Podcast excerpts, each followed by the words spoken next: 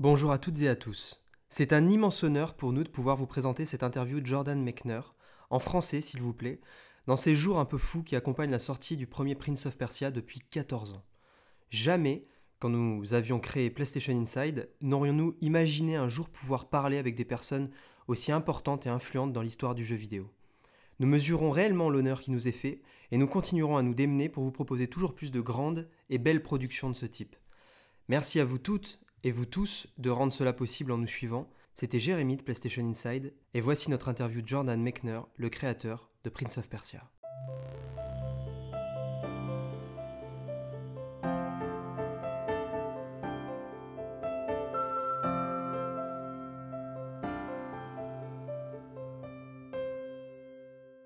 Bonjour, bonjour et à tous. Merci à tous les auditeurs, à toutes les auditrices de nous écouter sur PlayStation Inside. Aujourd'hui, nous avons l'immense honneur et l'immense opportunité d'être accompagné de monsieur Jordan Mechner. Jordan Mechner qui est une personnalité du jeu vidéo qu'évidemment on ne présente plus puisqu'il a été entre autres le créateur de Prince of Persia.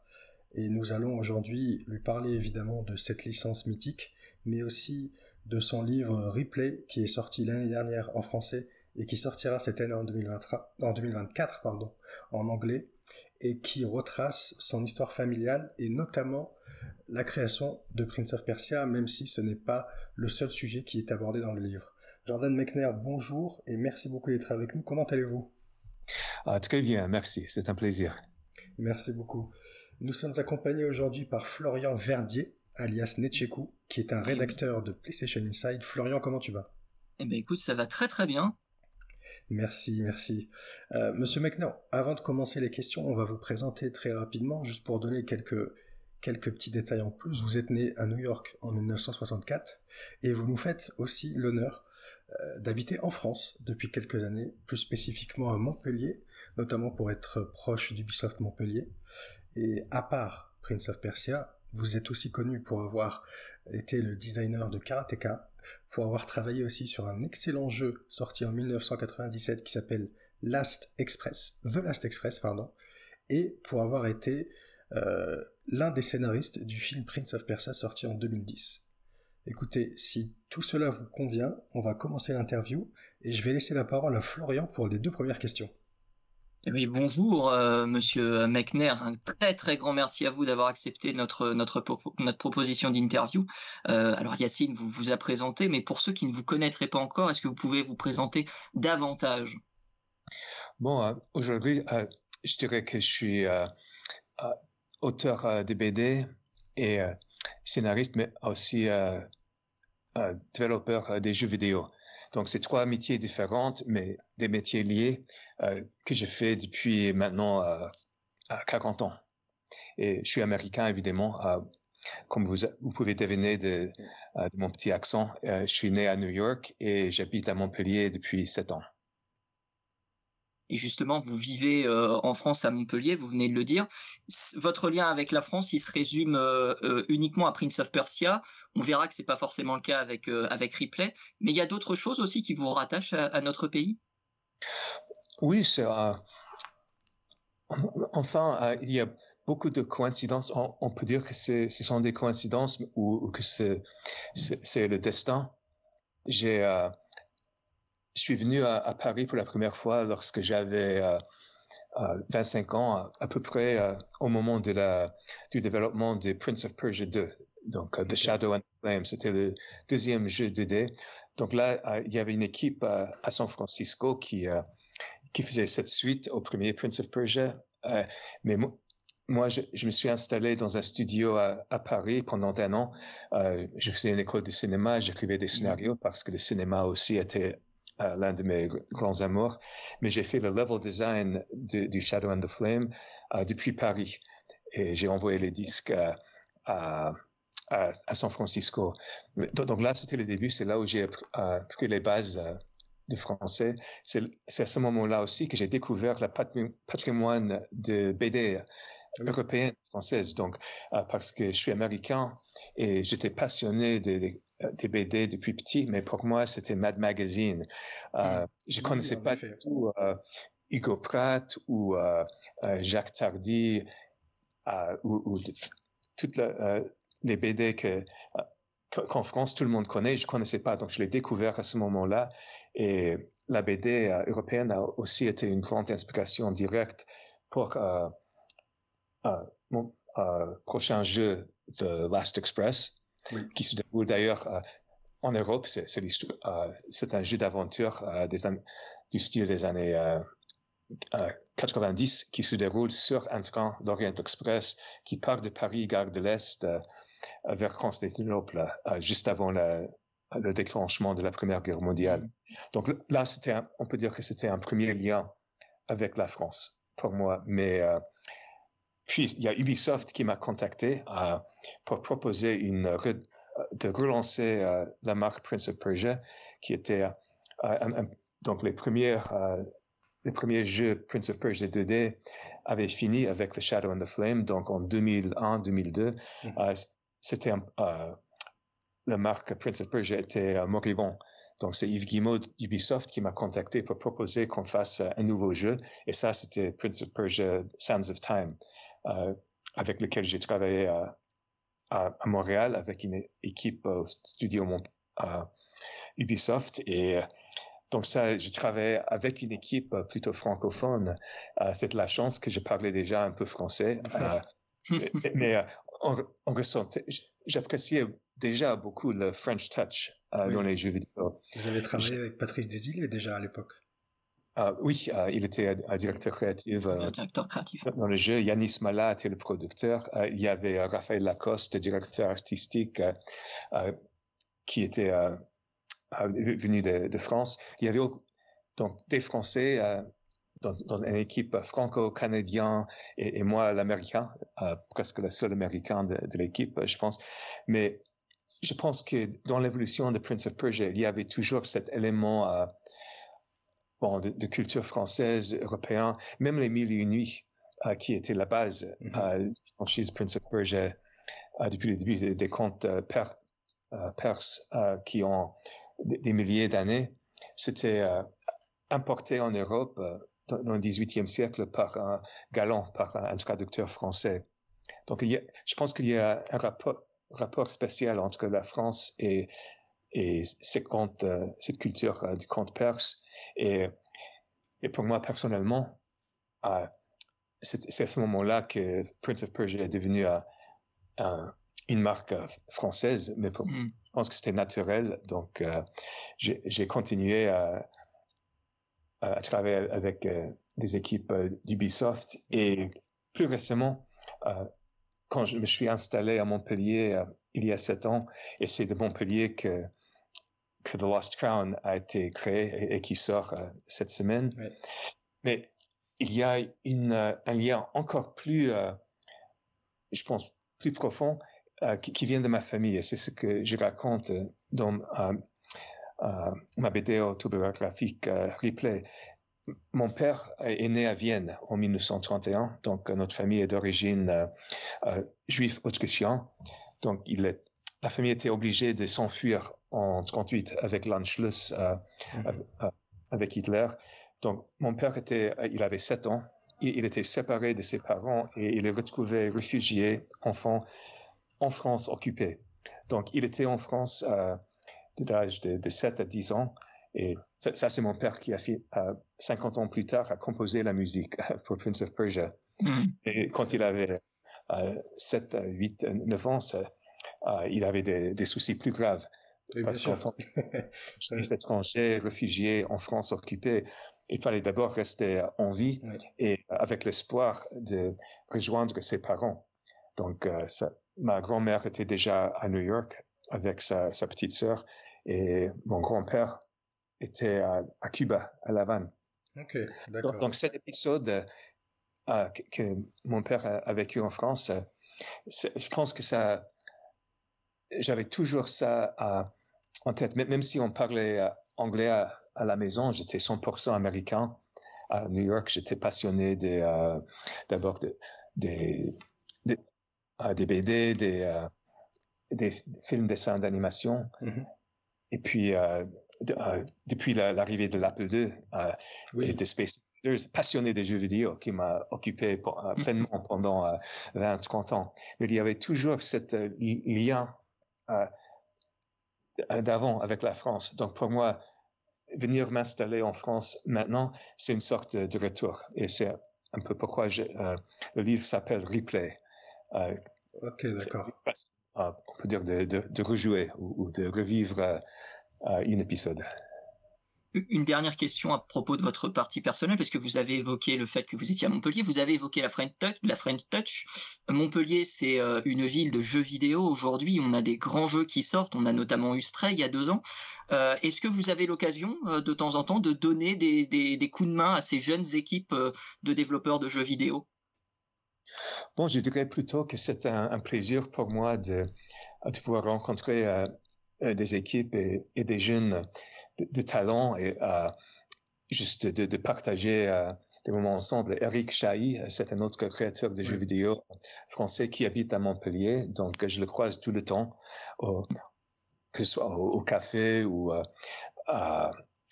avec des amis. Donc, lui, il a fait Another World à peu près. Ouais.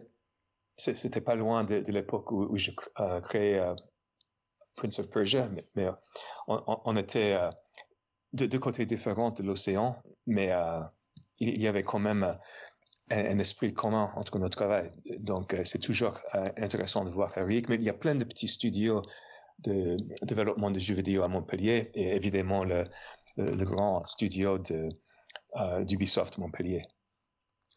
Merci beaucoup pour votre réponse et surtout, comme vous l'avez dit, vous êtes américain. Merci beaucoup de nous accorder, Monsieur Magner, cette interview en français. C'est très, c'est très gentil de votre part. On va parler de, Prince of Persia, évidemment, et surtout euh, parce qu'il y a une grande actualité autour du jeu. La licence fait enfin son grand retour cette année après 14 ans d'absence. Ça fait bizarre de dire ça, mais voilà, on n'a pas eu de nouveau Prince of Persia depuis 2010. Et là, au moment où on se parle, Prince of Persia, euh, comme on le dit en anglais, The Lost Crown, la couronne perdue, vient de sortir. Il a été très bien reçu par la critique. Et on voulait vous demander, euh, vous en avez déjà parlé sur votre site bien entendu, mais pour nos auditeurs et auditrices, ce que vous avez pensé du jeu et quel regard vous portez sur le travail qui a été réalisé par les équipes d'Ubisoft Montpellier. Ah, merci. Ah oui, c'est justement cette semaine que Prince of Persia The Lost Crown sort euh, sur console et PC et c'est euh, la première euh, le premier nouveau jeu Prince of Persia depuis 2010. Euh, mm-hmm. Mais c'est tellement longtemps attendu euh, par les, joueurs, mais aussi par les équipes, parce qu'il y, a, il y avait toujours beaucoup d'envie dans, dans, Ubisoft et ailleurs de faire un nouveau Prince of Persia. Et comme je raconte dans les pages de, de cette BD replay, moi aussi j'étais impliqué dans, dans un des, des tentatives de relancer la marque ici à, à Montpellier. Mais euh, l'équipe euh, incroyable d'Ubisoft Montpellier qui a fait The Lost Crown, euh, ce sont des gens que je connais depuis longtemps. grâce aux anciens jeux Prince of Persia, il y en a qui travaillent à Montréal, qui, qui ont fait plusieurs projets ici à Montpellier. Donc, tout le monde se connaissait. Donc, je suis, je regardais un, un, peu de, de loin leur, le, début de ce projet qui est devenu Lost Crown et, euh, j'ai, euh, je le soutenais et euh, évidemment c'est une équipe de super talents et pour moi c'est une joie de découvrir et de jouer le jeu final maintenant. Je suis en train de jouer sur bon c'est PlayStation Inside, donc je devrais. Je dois... il n'y a pas de problème. Il n'y a pas de problème. Switch. mais c'est parce que je peux le prendre dans le train la semaine prochaine. Bien sûr, En route vers le festival de, BD d'Angoulême, euh, je serai en train d'essayer de, finir le jeu en, tant que ça. J'apprécie beaucoup et avant, j'étais pas très euh, joueur Metroidvania. Mm Justement, c'est notre prochaine question. oui, oui, non, c'est. Euh, mais, d'abord, je, pensais que l'équipe The Lost Crown avait fait une très bonne choix en retournant en 2D parce que c'est ça évoque euh, tout de suite euh, les racines de Prince of Persia. Ça permet d'évoquer le gameplay euh, du pop original, mais aussi en apportant des, éléments de tous les, jeux Prince of Persia au cours des, des années, des décennies, comme ces pouvoirs des temps, cette, le combat, toutes les choses, que, parce qu'il y a toute une génération de joueurs euh, qui, pour eux, Prince of Persia, c'est la trilogie Sands of Time. Oui, en effet. Et, uh, parce que dans les années 80, ils étaient pas encore joueurs ou pas encore nés. Mm-hmm. et, puis, il y, avait aussi des, des, joueurs, pour eux, Prince of Persia, c'est le pop 2008, avec Elika, qui c'était un autre regard sur l'univers. Mais donc, Prince of Persia a été plein de choses euh, comme les mille et nuits, euh, il y a plein d'histoires, euh, pas toujours les mêmes personnages. Il y a des thèmes, qui se répètent, qui se retrouvent. Donc l'équipe de The Lost Crown a fait un super travail de, de prendre des choses pertinentes et de les remettre dans le contexte d'un Metroidvania cohérent. Et pour moi, c'est la première fois que je joue vraiment à fond un jeu Metroidvania. Et j'avais peur que ce serait trop difficile pour moi parce que franchement, le, combat dans les jeux vidéo, ça n'a jamais été le point fort. Mm-hmm. C'est euh, quand, le combat reste assez simple, euh, je suis content, mais, là, avec The Lost Crown, on a la capacité de, euh, de faire des, des mouvements, d'enchaîner des, des mouvements et d'attaques d'une façon fluide qui est fou. Et, mais là, je, suis étonné à quel point j'éprouve un plaisir à, jouer ce jeu et à prendre la manette et, d'essayer de faire euh, ces, euh, ces, attaques euh, incroyables dans l'air de, de, Sargon. Donc c'est oui, c'est fun. merci. Justement, vous avez parlé du, du Metroidvania qui était une, une question qu'on allait vous poser, et vous avez parlé aussi des, des combats, comme vous l'écrivez dans, dans, votre livre Replay on, on, se dirigeait pas vers un, jeu avec des combats au début dans le premier Prince of Persia. Et euh, c'est une personne très proche à vous qui, qui vous a recommandé et qui a même insisté pour, euh, pour, pour mettre des combats dedans.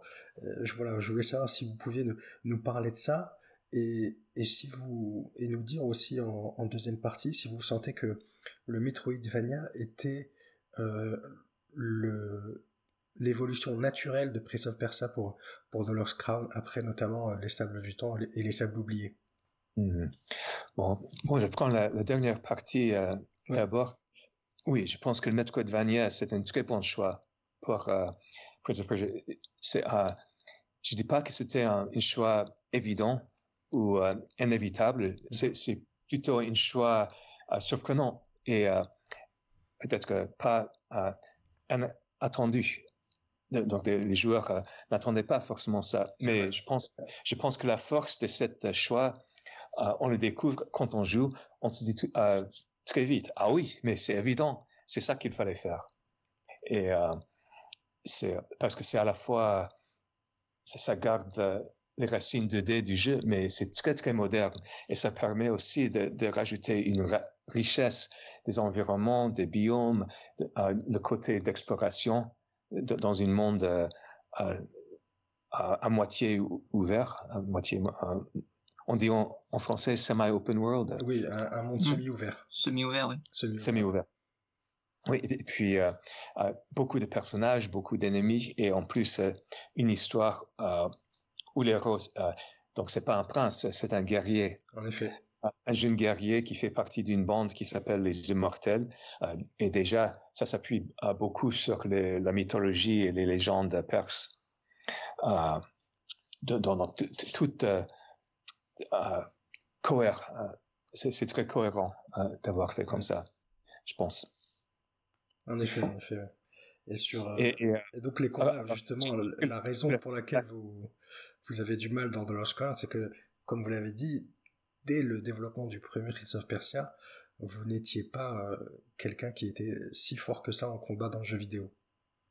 Et, exactement. Mais enfin, la raison pour laquelle euh, au début, euh, je n'avais pas l'intention de, mettre du combat dans Prince of Persia, c'était une raison technique. Donc, en 80 87-88, j'étais en train de développer Prince of Persia sur Apple II et je voulais que ce soit un jeu de plateforme avec des mouvements fluides et que, ce soit un personnage humain.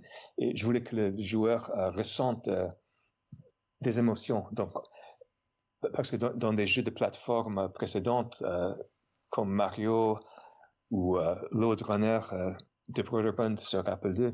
quand on sautait, quand on tombait, on n'avait pas de points. Euh, mhm. si, on, tombait très loin, ça faisait pas mal. Donc, je voulais mettre un personnage où on avait l'impression que si on tombe de, très haut, on, on, va, ça va se faire mal. Tomber sur les pics, ça. Oui. oui, oui. Et j'avais vu les dix premières minutes du film, euh, du premier film Indiana Jones qui est sorti en 81. J'étais euh, au lycée quand je l'ai vu, ça m'a beaucoup marqué, ce film d'aventure, les émotions. Et je me suis dit, bon, mais tiens, ce qu'il fait, euh, Indiana Jones, c'est les mouvements d'un héros de jeu vidéo plateforme. Donc, il court, il saute, il, tape une dalle pour ouvrir une porte, mais puis la porte commence à fermer, donc il essaie d'arriver à la porte avant que ce soit fermé. Mm-hmm. Et, mais, mais mais comme c'était à Harrison Ford, du, du, Cher et, d'autres, donc on, a peur pour lui. Donc je voulais, je voulais faire un jeu de plateforme où on aura la même sensation de suspense et de, de peur. Donc pour ça, j'ai filmé en rotoscopie mon petit frère qui avait 15 ans et euh, j'ai utilisé ses mouvements. Donc c'était pour moi, ça c'était l'essentiel, ça, ça allait être euh, la force du jeu, que ce soit un petit bonhomme très humain euh, qui a sa façon de, bouger. Donc, on, ressent cette euh, illusion de la vie et euh, que ce soit fluide, qu'on a la sensation d'être vraiment unis avec ce personnage. Donc, les, mouvements du contrôleur, que, c'est nous sur l'écran. Ça, c'était l'idée. Donc, j'ai fait ça sur Apple II, mais ça voulait dire beaucoup de cases d'animation. Et j'ai vite rempli la mémoire de l'ordinateur. C'était euh, le jeu Prince of Persia original, c'était pour euh, un Apple II de 64 euh, kilobytes. Ok, oui, C'était très petit. donc, ça veut dire que n'importe quel un morceau de cette podcast en audio à ce moment, c'est déjà plus, plus grand que le, jeu Prince of Persia entier avec tous les graphismes et sons et tout. Donc, comme je raconte dans la BD replay, euh, euh, mon ami Tommy m'a dit euh, écoute, ce jeu que tu fais, l'animation, c'est bien, mais c'est pas fun. Éviter des pièges, ça suffit pas. Il faudrait ajouter du combat. j'ai dit oui, c'est une bonne idée, mais c'est pas possible. Il n'y a pas de, mémoire pour avoir des ennemis. Et j'ai résisté, j'ai résisté. j'ai rajouté des, des pièges, des, des complications. Des, euh, je trouvais que le jeu était déjà très bien, euh, c'était beau, mais euh, chaque fois qu'elle l'a vu, elle m'a dit ouais, des combats, il faut ajouter des combats. Donc oui, finalement j'ai je me suis rendu compte qu'elle avait raison et j'ai trouvé une façon de de créer une ennemie.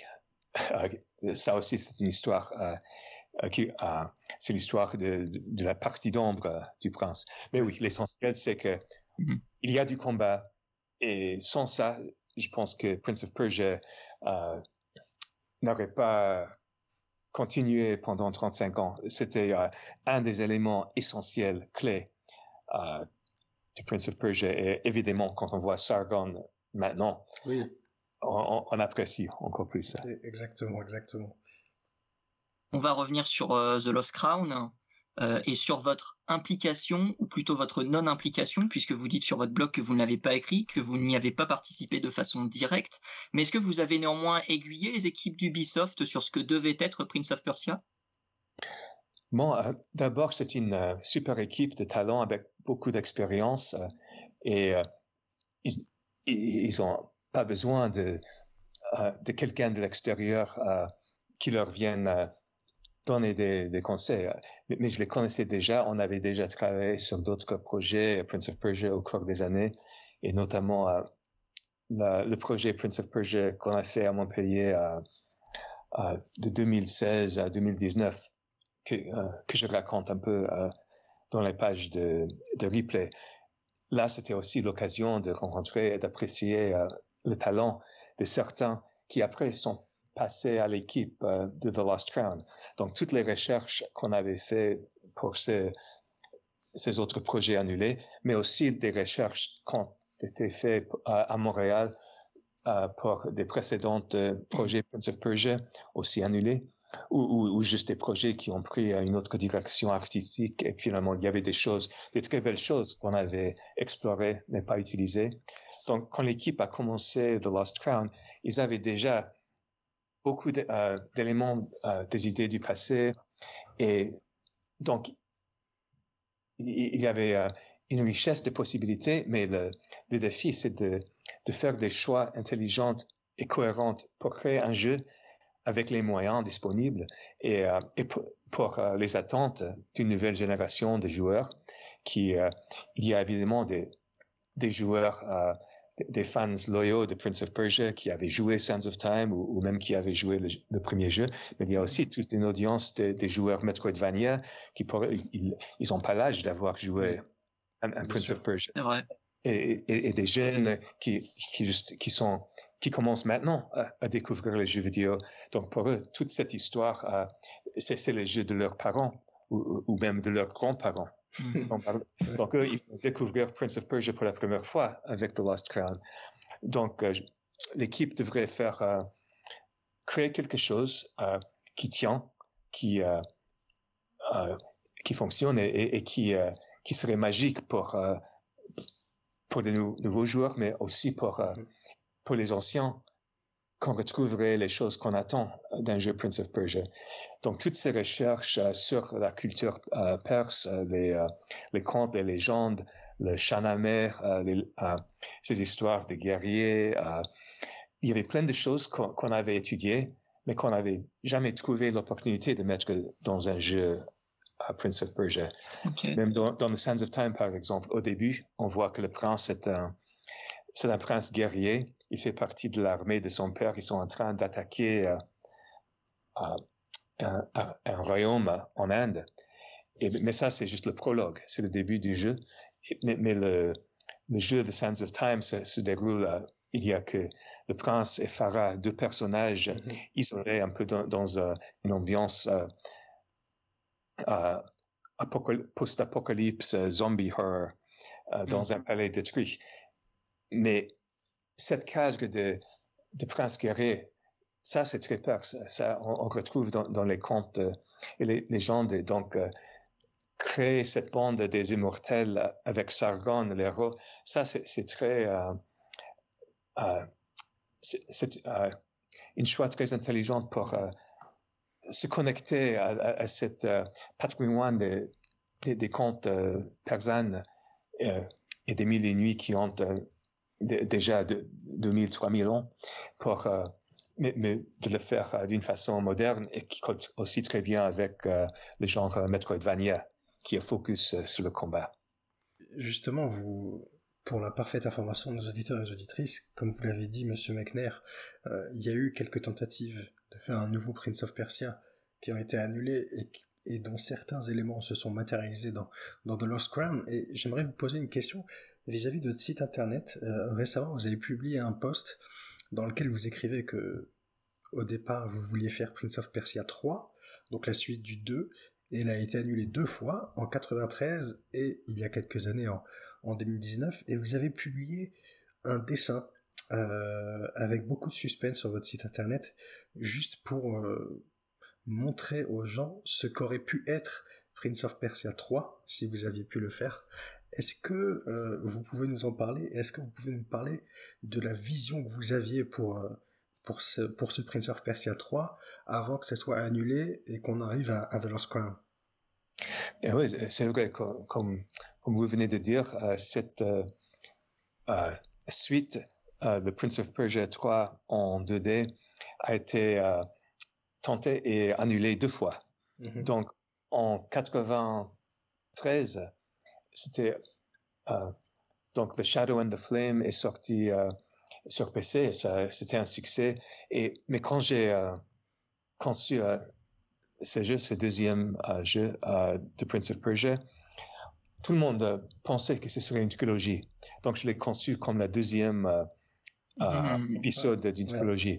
Et donc, j'avais déjà en tête la fin. Et, et, ce jeu, Prince of Persia 2, comme les joueurs qui ont un certain âge, qui ont fini ces jeux, savent, le, jeu finit sur, sur, du suspense. On, on, on, a, on a sauvé le royaume encore une fois, euh, le prince et princesse euh, euh, part monter sur un, cheval volant, et puis on voit qu'il y a une, vieille, une sorcière qui le regarde, qui, et c'est à ce moment-là que le, le, jeu termine. Donc, depuis 30 ans, des joueurs me, me, posent la question, mais c'était qui cette sorcière? Pourquoi on n'a pas vu de suite? Et bon, on allait faire la suite en 93, mais comme je raconte dans le replay, c'était justement l'année euh, de la sortie de Doom. Et puis le, FPS euh, multijoueur, c'est ça qui a excité tout le monde euh, cette année-là. Donc, donc, du coup, faire un jeu 2D à l'ancienne, single player, c'était évidemment c'était possible, mais c'était pas ça emballait pas les les éditeurs à ce moment-là. Donc finalement, on l'a pas fait et au lieu de ce, projet-là, j'ai fait The Last Express. Oui, c'était on va en parler. Une autre sorte de jeu, c'était un jeu d'aventure euh, euh, en 3D point and click. Et, là, c'était euh, au moment de, de la sortie de Myst, mm. c'était aussi un, un grand succès, mais très différent évidemment de, de Wolfenstein et Doom et euh, des shooters, mais qui, qui était aussi en 3D, qui c'était un, un, nouveau genre du jeu qui, avec les, les images euh, rendues 3D en images synthèse, on, a pu recréer l'intérieur de l'Orient Express euh, avec beaucoup de détails. Donc ça, c'était vraiment un jeu inspiré par la technologie des années 90 qui venait d'être possible à ce moment-là. Donc Prince of Persia 3 était, c'est passé à côté. C'est et, puis, euh, euh, quand, Ubisoft m'a contacté en, en 2002 pour proposer un nouveau Prince of Persia, évidemment, ce serait euh, un reboot en 3D pour mm-hmm. PlayStation 2, pour la nouvelle génération de consoles, pour une nouvelle génération de joueurs. Donc, ça n'avait pas beaucoup d'intérêt de faire la suite pour finir une trilogie dont, les joueurs seraient trop jeunes pour s'en souvenir. Au lieu de ça, on a créé un nouvel héros, une nouvelle histoire avec The Sands of Time, et je pense que c'était euh, la bonne choix.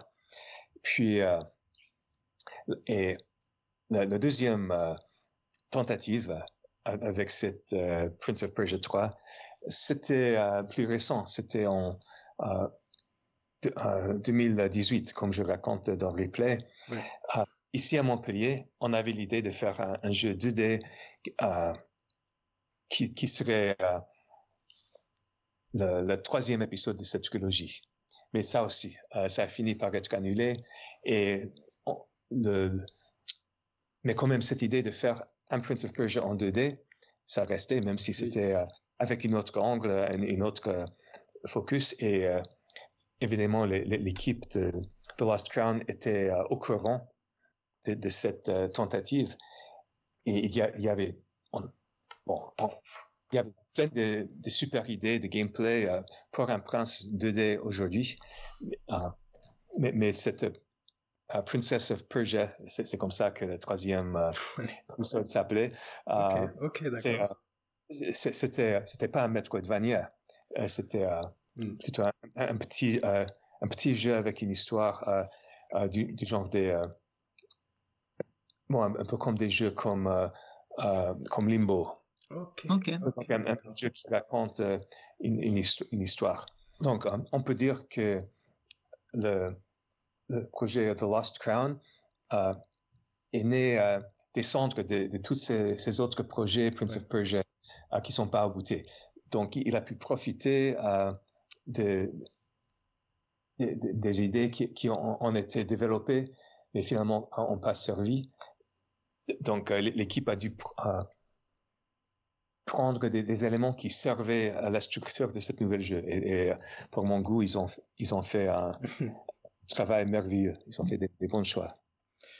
Justement, vous parlez de, The Lost Crown, mais c'est pas le seul jeu Prince of Persia qui va sortir prochainement, puisqu'on a un remake de Prince of Persia, Les Sables du Temps, de Sense of Time. Et euh, on voulait vous demander euh, si vous pouvez nous parler de vos attentes pour ce remake et si vous pensez que cela signe enfin le grand retour de la licence euh, chez Ubisoft et dans le jeu vidéo après 14 ans d'absence. Évidemment. Déjà avec la sortie euh, de The Lost Crown, Prince of Persia est de retour. Et ça fait 14 ans qu'on attend et euh, je pense que tout le monde est hyper content du retour et, de la qualité de ce premier jeu. Et comme vous dites, il y a aussi le remake des Sables du Temps qui encore, euh, que c'est un autre projet euh, euh, en développement à Ubisoft Montréal à ce moment. Et puis, et comme vous savez peut-être déjà, le remake a déjà été fait une fois à Ubisoft Pune. C'était même annoncé, mais finalement, Ubisoft a fait le choix de le retirer et de recommencer avec le studio de Montréal. Et là, même si c'était une déception pour euh, les joueurs euh, qui avaient hâte euh, de, rejouer Sands of Time, et moi aussi, je pense que c'est une très bon signe, c'est une marque de, de, confiance et d'ambition mm. de, la part de Ubisoft parce que il y avait des retours mixtes sur ce premier remake et Ubisoft a écouté. Donc ils ont dit, OK, il faut faire quelque chose vraiment de qualité aux attentes euh, des joueurs. Parce que pour eux, The Sands of Time, c'était un jeu très important. C'était l'un des premiers grands succès du studio à, Montréal. Euh, c'était le, pour beaucoup, c'était vraiment le, début de Prince of Persia comme jeu de combat. C'est le cas pour moi, par exemple. oui. Et c'était aussi très, très, important pour le développement d'Ubisoft. Et, et, il y a des...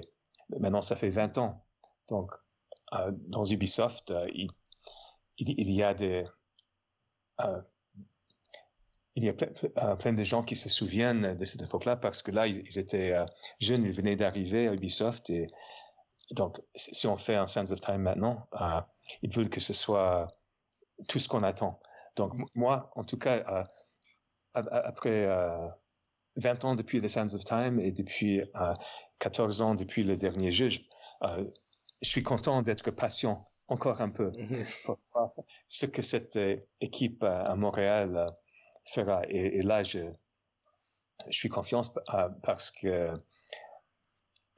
d'abord le talent et de, l'expérience de cette équipe et de ce studio est, est, formidable. Vous savez déjà que c'est à, Montréal que le Sands of Time original a été développé mhm. et que le moteur et l'équipe qui a fait Sands of Time est, passé ensuite à Assassin's Creed. Oui, qui, euh, au début, c'était euh, c'était euh, une suite de Sands of Time qui s'appelait mm. Prince of Persia Assassin, mais après, il a développé dans une autre direction, ça a devenu une nouvelle marque, Assassin's Creed, qui évidemment était une marque très importante pour Ubisoft et pour le studio de Montréal. Donc, tout cette savoir-faire et derrière ce remake de Sands of Time. Donc, euh, euh, je, pense que euh, quand il sera fini, ce sera quelque chose de bien. On va rester justement sur Prince of Persia avec la mythologie perse. Le jeu se base sur les mythes des, des, mille et une nuits. vous vous êtes fendu sur votre blog de l'article sur The Lost Crown en disant que il y a des choses que vous vouliez voir depuis longtemps de la culture perse dans un jeu Prince of Persia, le Simurgh par exemple, ou encore l'Atra. C'est quoi votre rapport personnel à la mythologie perse? Ah, Là, c'est très intéressant et c'est un rapport qui a évolué pour moi pendant 30 ans. Il faut dire que quand j'ai fait le premier Prince of Persia en, dans les années 80, euh, j'étais très jeune. Et je ne savais pas trop bien qu'est-ce que c'était la mythologie perse? Pour moi, euh, Prince of Persia, euh, ça pourrait aussi être euh, le voleur de Bagdad. Donc, je savais même pas que Bagdad n'était pas en Perse. Hmm. J'avais 20 ans. Mais très vite après, j'ai appris et un peu grâce à Prince of Persia, pendant 30 ans, j'ai appris euh, beaucoup sur la culture perse euh, et, les racines de ce qu'on appelle euh, à l'Occident les mille et une nuits. Mais, mais, en effet, ce sont des contes d'origine persane. Mais, quand on voit les versions populaires, les versions hollywoodiennes ou jeux vidéo, comme l'Aladdin de Disney ou le ou, même euh, certains jeux, Prince of Persia ou le film, il y a beaucoup d'éléments, euh, on peut dire, orientalistes, euh, un peu mélangés. Donc c'est un esprit exotique de, des mille et nuits, mais c'est pas spécifiquement la culture perse. Mm-hmm. Mais au cours des recherches pour d'autres jeux, Prince of Persia, au cours des années, j'ai été très inspiré et fasciné par cette culture euh, qui était euh, toujours euh, les racines des, jeux qu'on était en train de créer. Pour la première fois avec Sands of Time, quand j'ai écrit le scénario pour le jeu, j'ai essayé de, mettre des éléments perses comme, par exemple, quand le prince parle de Rustam, de, de, ces, légendes de guerriers qu'il a en tête en tant que, prince euh, perse qui a, reçu une éducation euh, persane. Je m'appuyais sur le Shahnameh, sur les contes perses, euh, qui donc on peut dire que les jeux Prince of Persia, c'était ça prenait des éléments du Shahnameh et aussi des mille et nuits. Mais les éléments comme le, Simurg et, comme l'Atra et même, l'architecture, euh, des détails des costumes, des personnages, les noms qu'on retrouve dans The Lost Crown, pour moi, c'est vraiment la première fois qu'on ressent dans un jeu Prince of Persia que c'est 100% euh, persane. Et euh, je pense que les, euh, déjà les retours des joueurs internationaux nous disent qu'ils ils ont vu, qu'ils apprécient que, que c'est que c'est vraiment Prince of Persia. C'est c'est pas même si c'est très moderne, c'est très inspiré par l'anime, euh, le manga et, les Metroidvania. C'est une vision moderne euh, euh, de la Perse, mm-hmm. mais on retrouve ces, éléments. Il y a un vrai saveur perse dans la musique avec Mentrix qui a fait pour la première fois, même si j'aime beaucoup la musique que mon père a composée il y a 40 ans pour le Prince of Persia original. Mm-hmm. Ça, ça euh, euh, c'était une musique euh, occidentale inspirée par, par la musique orientale. Mais, mais, là, dans The Lost Crown, c'est vraiment, c'est vraiment persane. Mm-hmm. Et les visuels, les couleurs, les personnages et les éléments des mythologies, on retrouve et je suis très content que maintenant les, euh, ça apporte euh, à la fois une richesse et une fraîcheur parce que la culture euh, perse, c'est quelque chose que c'est pas c'est pas très connu mondialement. C'est vrai. c'est comme et, quand je joue The Lost Crown en farsi avec des sous-titres, j'ai l'impression finalement que, que, ce, que ce sont des des vrais guerriers qui parlent entre eux, comme quand je regarde un film euh, japonais de samouraïs comme euh, les, sept samouraïs de Kurosawa. Euh, en japonais avec des sous-titres en anglais. Ça, il y a une authenticité qui, que je ressens même si je comprends pas. Il faut dire, je comprends, je comprends pas la, la, langue personne, mais il y a quand même quelque chose qui passe et, que j'apprécie. Et ça mm. donne autre chose que euh, que, si les acteurs parlent en anglais, comme d'habitude. Vous avez bien raison. Et euh, d'ailleurs, sur Prince of Persia, avant de passer euh, notamment à votre livre Replay et aux questions de patrimoine, vous avez aussi beaucoup travaillé pour le transmédia sur Prince of Persia. Vous avez écrit un roman graphique, vous avez écrit l'un des premiers scénarios du film de 2010 qui est sorti, notamment avec Jake Gyllenhaal. Et aujourd'hui, on voit que les jeux vidéo sont massivement adaptés au cinéma et à la télévision. les derniers exemples, par exemple, c'est Mario ou The Last of Us. Et vous, vous avez été pionnier, en quelque sorte, dans ça avec, dès, 2010. quel potentiel voyez-vous, Monsieur Wegner, dans, dans le transmédia aujourd'hui? Et euh, est-ce qu'on peut s'attendre à un retour de Prince of Persia, peut-être euh, en, roman, en BD, pourquoi pas, ou, au cinéma? Hmm. Vous évoquez The Last of Us, et c'est euh, là, je pense que la réponse évidente, c'est absolument formidable. The Last of Us a été une série tellement bien que même si on ne savait pas que c'était adapté d'un jeu vidéo, ça aurait été une très bonne série. C'est vrai. Et là, je pense que c'est l'avenir euh, des, des, films ou des, ou des séries adaptées des jeux vidéo.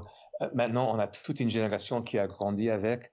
Donc, euh, aujourd'hui, le, les jeux vidéo, c'est une, une source d'inspiration comme les autres, comme, comme les romans, comme les BD. tout le monde est au courant. Et voilà, je pense que c'est une industrie mature. Donc, quand on a fait le jeu, euh, quand on a fait l'adaptation de Sands of Time euh, en, film mhm. en 2010, et c'était en 2004 que j'ai écrit le, premier scénario. Ok, ah oui, dès 2004, d'accord. Oui, oui, je sortais, euh, je sortais de, de, Montréal où j'avais fait le scénario du jeu Sands of Time. Donc l'équipe a continué à commencer à développer la suite qui est devenue Assassin's Creed. Moi, je suis rentré à Los Angeles et j'ai proposé euh, le projet à Jerry Bruckheimer et à Disney d'en faire un film.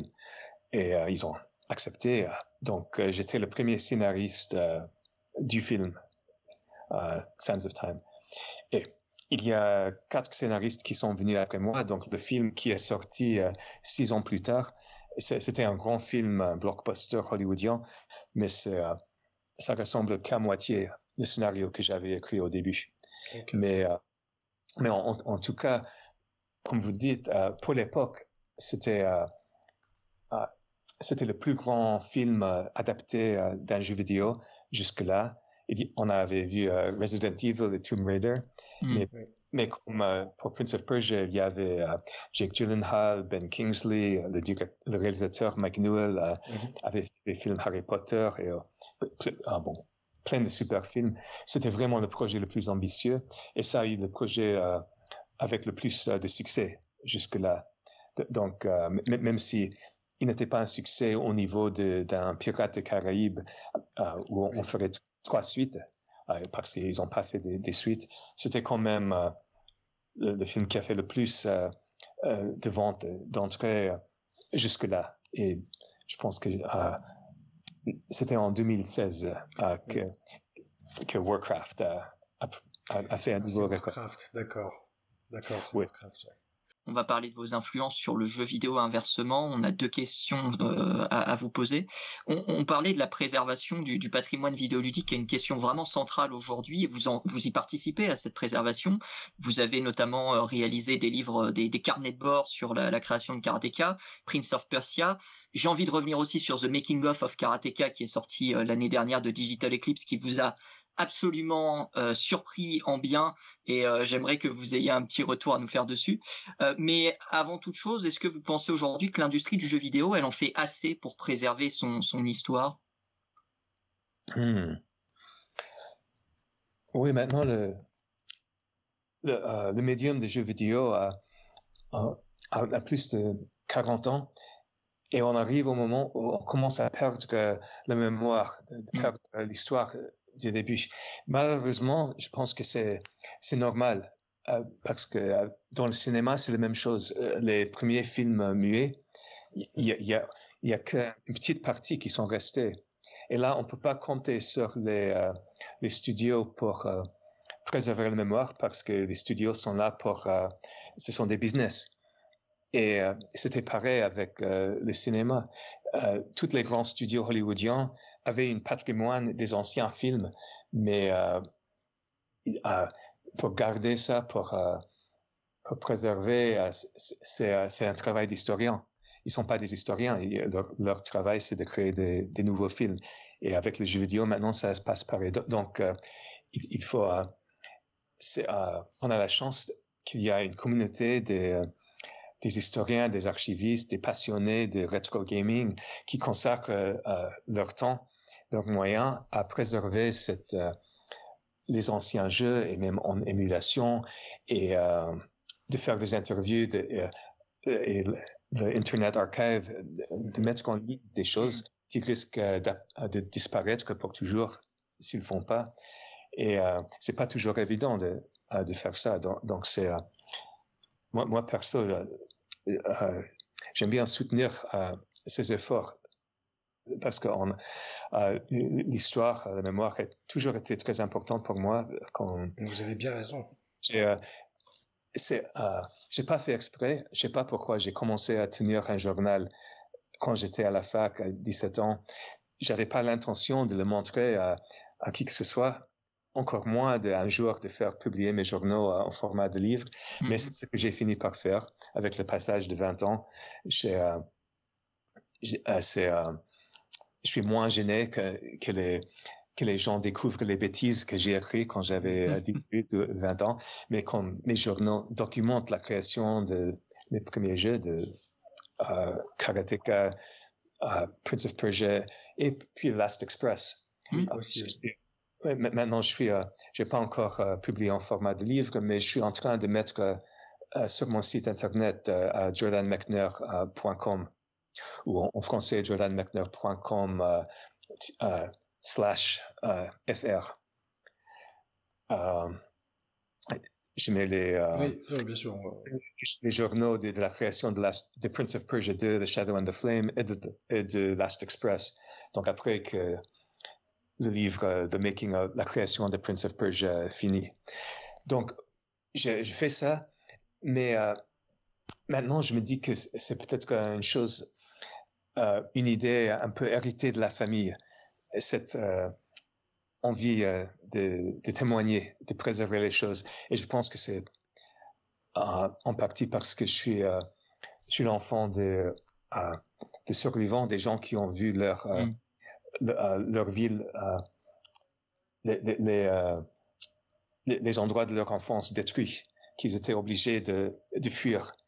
Mais je suis américain, mais mon père et mes grands-parents étaient d'origine européenne et ils avaient très peu de, de traces parce qu'ils n'ont pas pu apporter le, le, leur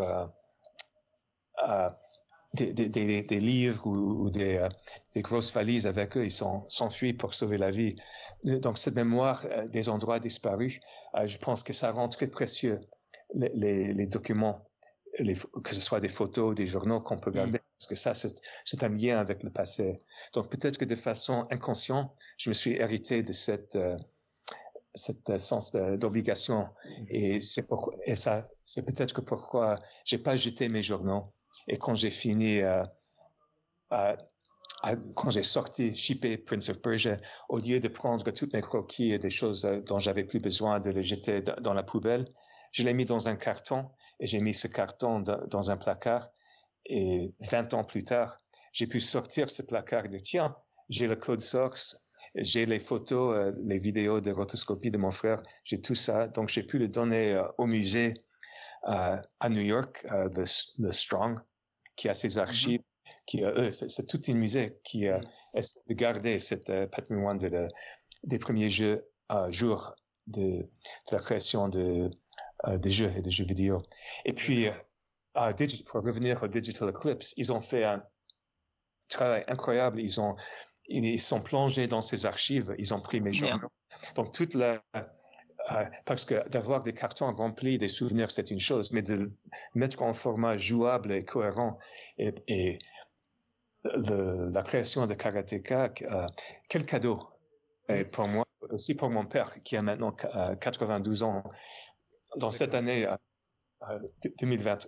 2023-2024, on a on a déjà The Lost Crown, un nouveau jeu Prince of Persia. On a aussi la création de Karateka qui, euh, qui redonne vie à ce jeu qu'on a, euh, que j'ai créé sur Apple II il y a, euh, il y a 40 ans mm. et, et, et, qui, qui le met en contexte. Donc, on, Digital Eclipse, il raconte vraiment la, les coulisses de la création, mais aussi, il, euh, comme, dans une, euh, exhibition, musée interactive, on peut jouer à chaque version de Karateka et même les jeux inédits précédentes que j'ai fait quand j'étais au lycée, au début de la fac, des jeux que je suis pas parvenu à, vendre à un éditeur.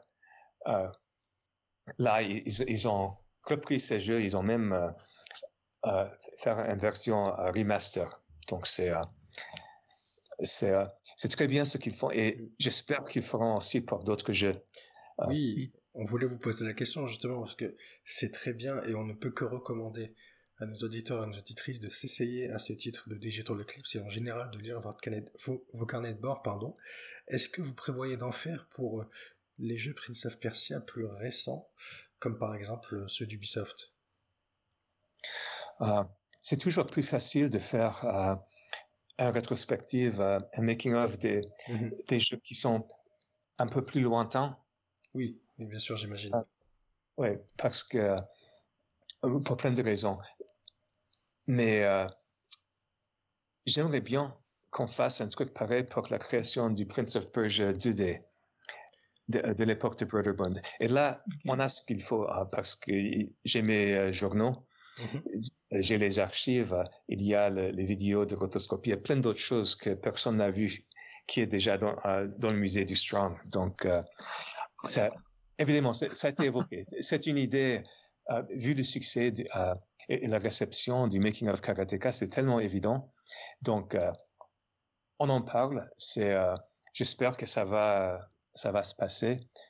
Mais, mais je pense que tout le monde est partant que, que ça existe et, que, que, les joueurs euh, et les, historiens aussi seraient contents. Mm-hmm. Bien évidemment d'ailleurs. Et puis, on a une dernière question avant de, avant de plonger vraiment avec deux ou trois questions dans, dans Replay. C'est une question sur Assassin's Creed. Comme vous l'avez dit, euh, Assassin's Creed, ça vient d'où? Ça vient de, de, Prince of Persia Assassin qui, petit à petit, s'est transformé en Assassin's Creed. Et euh, on voulait juste savoir aujourd'hui, euh, vu que les deux licences coexistent puisque Prince of Persia est de retour, comment, de votre avis, Ubisoft peut faire pour les rendre complémentaires? Parce qu'on s'imagine bien que Prince of Persia ne va pas aller sur le même terrain qu'Assassin's Creed, sinon ça pourrait faire à peu près le même jeu, donc il faut se différencier. Voilà, c'est la question qu'on voulait vous poser. Comment faire en sorte que ces deux licences réussissent à, coexister euh, chez Ubisoft? Euh, Je pense que la meilleure réponse, c'est The Lost Crown, parce que c'est justement la question euh, que mm. l'équipe devrait affronter. comment faire un Prince of Persia en 2024, au moment où Assassin's Creed revient à Bagdad. En plus, en plus un épisode qui visuellement qui ressemble beaucoup à Prince of Persia. Et, pour moi, euh, l'équipe de The Lost Crown a, réussi. Ils, ont fait des, des, choix très originaux, très intelligents. Et quand on voit uh, The Lost Crown à côté uh, du nouveau Assassin's Creed, il y a aucune possibilité de les confondre à deux directions très fortes, très, euh, très claires. Et quand on voit The Lost Crown, on voit tout de suite que c'est un jeu Prince of Persia, que c'est pas Assassin's Creed. Et on pense euh, aux anciens épisodes de Prince of Persia. Et en plus, c'est quelque chose de nouveau, de beau et d'original. Donc, je pense que là, ils ont trouvé la réponse. Merci beaucoup. Je vais laisser Florian euh, vous poser une deux questions sur votre livre, euh, livre replay. Juste avant, donc je rappelle, le livre replay, c'est une bande dessinée que vous avez publiée l'année dernière en français. Ça s'appelle Replay, Mémoire d'une famille, et ça retrace votre histoire familiale et euh, l'histoire de votre grand-père, de vos parents, jusqu'à la création de Prince of Persia notamment. Et la BD sortira en anglais cette année en 2024. Florian, je te laisse, je te laisse la main. Effectivement, on a eu l'occasion d'évoquer Ripley un petit peu euh, au fur et à mesure de, l'interview. Relate effectivement l'épopée de, votre famille entre les deux guerres mondiales, le début de la deuxième guerre mondiale et la fuite vers, euh, vers la Havane.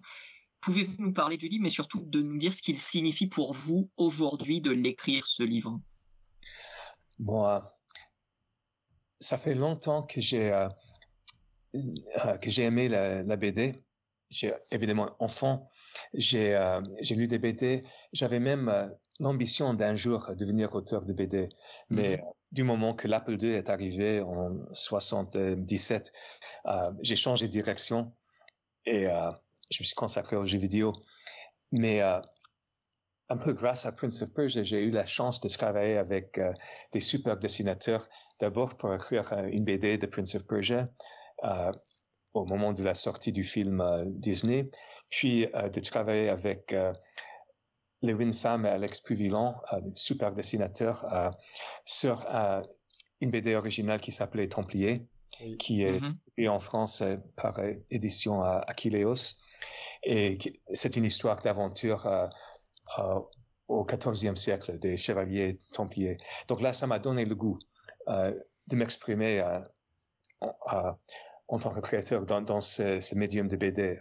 Et j'ai, mais ça, m'a pris du temps pour oser à dessiner aussi moi-même une BD. Donc, j'avais en tête cette idée un jour de faire quelque chose de plus personnel, de raconter euh, une partie de mon histoire, euh, de mon parcours en tant que créateur de jeux vidéo dans les années 80, le, les aventures euh, de, de, suivre Prince of Persia pendant toutes ces années, pendant l'évolution de l'industrie de, de l'époque de l'Apple II, mm-hmm. avec des, des, équipes plus grandes et enfin avec Disney sur, sur le film Prince of Persia.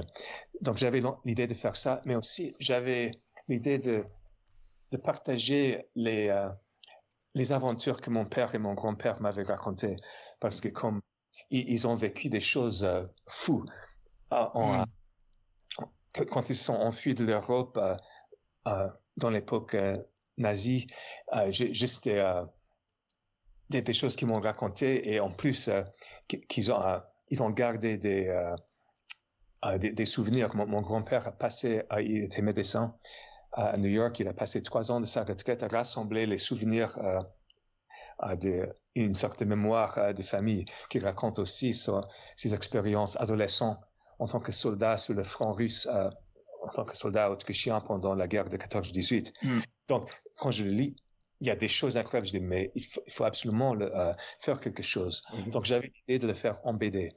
Et peu à peu, ça, ça a pris euh, le forme de dire, OK, une BD qui raconte à la fin, qui raconte à la fois les histoires euh, de mon père enfant, de mon grand-père dans sa jeunesse, euh, de ce monde de, de l'Europe de l'Est du début du XXe siècle disparu. Il, il, est grandi à Tchernovitz, qui était dans l'Empire autriche-hongrois à l'époque. Maintenant, c'est en Ukraine.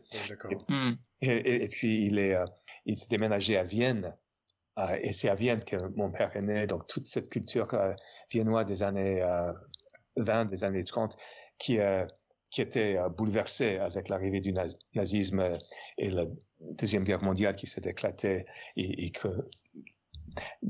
qui a obligé la famille de, s'enfuir. Donc, il y a tout ça que je voulais évoquer, mais j'ai cherché une façon de l'intercroiser avec ma propre histoire, parce que ce que je raconte, enfin, c'est mon histoire, mais aussi euh, l'histoire des générations précédentes qui sont liées des, façons, euh, des façons évidentes, mais aussi des façons mystérieuses. Et euh, au cours de développer cette, la structure de replay, parce que c'était pas évident de trouver une façon de, de intermêler ces, ces, trois fils temporels et aussi de parler de la création, de parler des jeux mm-hmm. vidéo.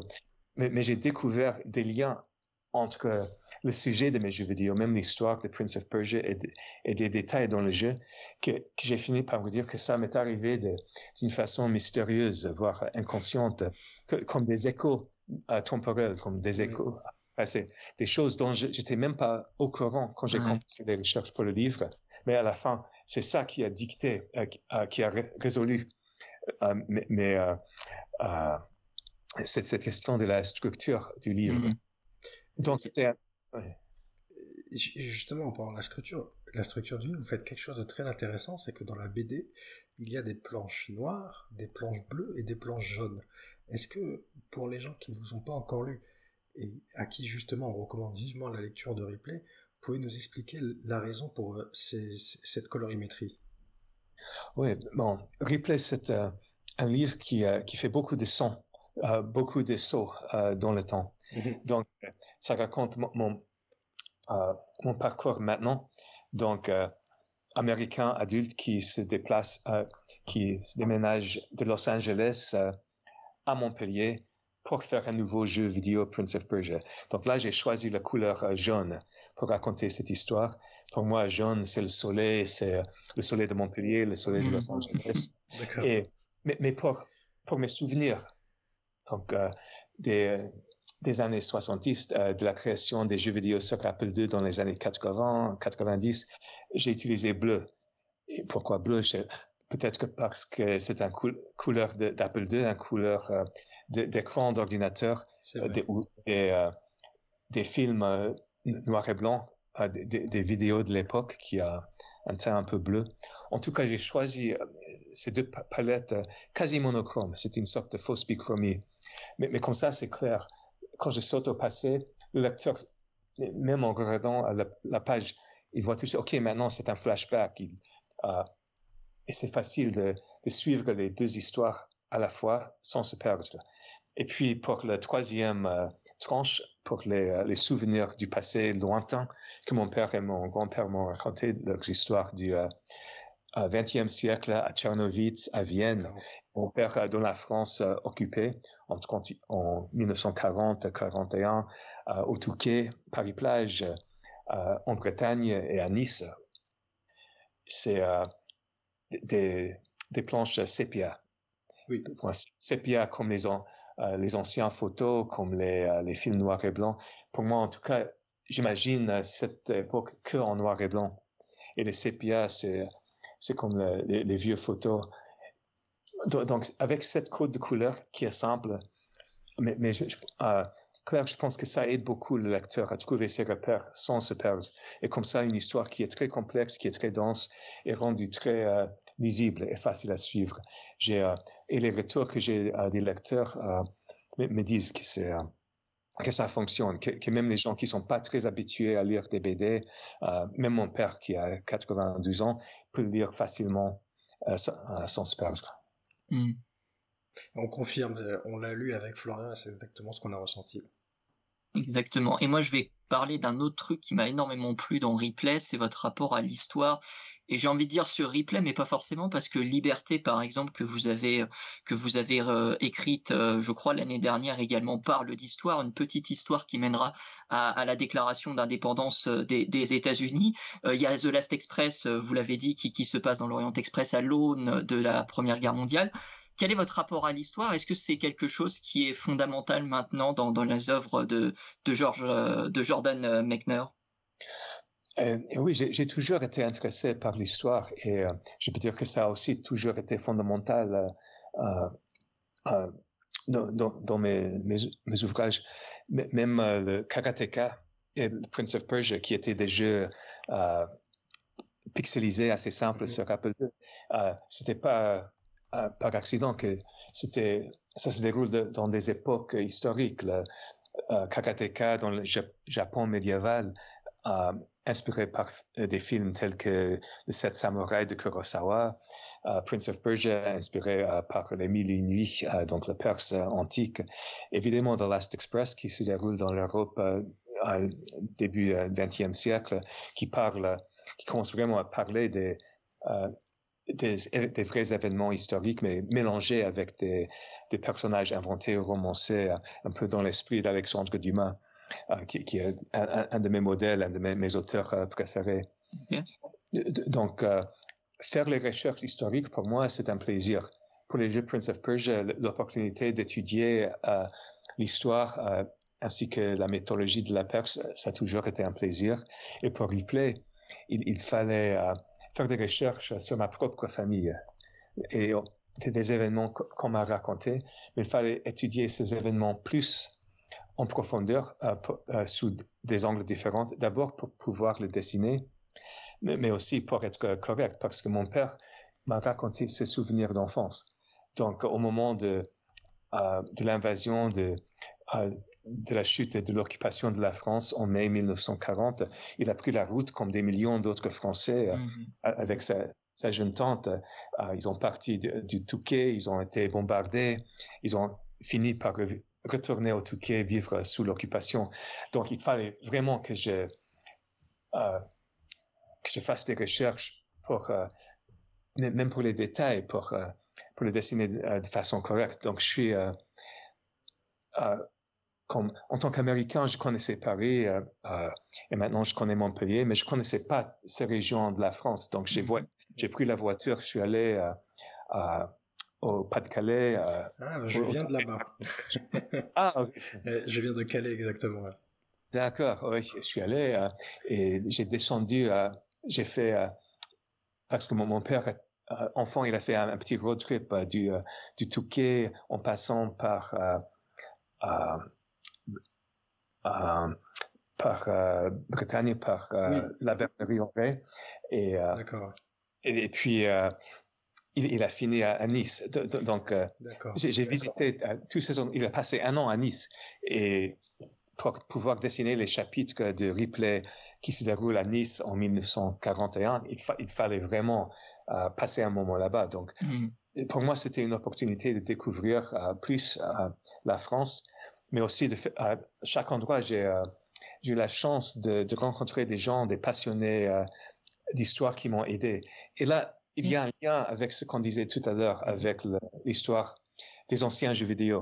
Parce que, encore une fois, ce sont des, oui, il y a des historiens professionnels qui s'en occupent, mais quand je suis allé euh, au Touquet, c'était euh, des bénévoles qui s'occupaient euh, juste, qui avaient préservé des détails, mm-hmm. des, témoignages du, du mm-hmm. Touquet dans les années 20, 30, et, et, qui avaient des choses qu'on ne trouvait pas dans les livres. Donc, j'ai rencontré un, monsieur euh, de l'association historique euh, euh, de Pas-de-Calais qui m'a, je lui ai raconté ce que mon père m'avait dit. Donc lui, il a fait des recherches de son côté. Il a fini par trouver le tabac où ma tante, la tante de mon père, a travaillé sous Incroyable. Oui, donc mon père m'avait raconté euh, cette histoire. Oui, il avait 9 ans, il a aidé sa tante au bureau de tabac où les, les clients étaient que des soldats allemands et, des pilotes de la Luftwaffe. Mm-hmm. Et, euh, donc lui, il a même, euh, ils avaient un ami qui était un pilote de Luftwaffe, même s'ils étaient des réfugiés juifs étrangers, ils n'avaient pas le droit d'être là, ils n'avaient pas le droit de travailler, mais quand même, travailler dans ce tabac. il y avait euh, un, pilote qui s'appelait Willy, qui, qui était sympa, qui est devenu leur ami. Donc mm. mon père m'a raconté ça. Donc pour pouvoir le, de dessiner, il fallait des recherches. Donc là, en, tout cas, j'ai euh, appris plein de choses euh, qui, a donné des, euh, qui m'a permis de dessiner sept chapitres de la vie de, de mon père et, avec la confiance que, que c'était assez correct. On avait même pas, on avait même trouvé l'emplacement du vrai tabac. Et après, j'ai pu faire une dédicace de replay dans la maison de la presse qui était juste en face ah, incroyable. C'est super, ah, c'est beau. Oui, donc c'est vraiment une, euh, euh, une chance de, de pouvoir, euh, de pouvoir découvrir les, les traces, les, pas de mon père et en plus de le partager avec lui. maintenant, parce qui a 92 ans cette année, il est très, content que cette BD existe. En ah. plus, j'ai le, j'étais très content très touché de, que Ripley a décerné le prix euh, du, du rendez-vous de l'histoire, d'après euh, Château de Cheverny de, pour BD historique. Donc ça, c'était... Merci. Mais ça, pour moi, c'est important parce que ça veut dire que des, historiens ont, euh, qui sont pas forcément des, euh, des BDistes, ils choisissent une BD par, par an. Donc, ils, ils, ont, ils reconnaissent que que l'élément historique de Ripley est quand même correct et qu'il apporte mm. sur l'histoire qui, qui, euh, qui est intéressant. Donc, donc je suis très, très, euh, très content de ça. Mais écoutez, c'est une très grande et très belle histoire. Et on va encore recommander euh, à nos auditeurs et auditrices de, d'acheter et de, et de, lire cette BD qui est très enrichissante, même quand on n'a pas du tout les, les, mêmes origines, par exemple. Monsieur Mechner, on, va terminer par une toute dernière question. Euh, vous parlez euh, énormément de la BD, évidemment. Il y a le festival d'Angoulême que vous avez mentionné qui va se dérouler la semaine prochaine, du jeudi 25 au dimanche 28 janvier. Vous, aviez, vous avez dit que vous allez y aller. qu'est-ce que vous allez faire là-bas exactement? Est-ce que vous allez présenter Replay? Est-ce que vous allez présenter quelque chose d'autre? Est-ce que vous pouvez nous parler de ça?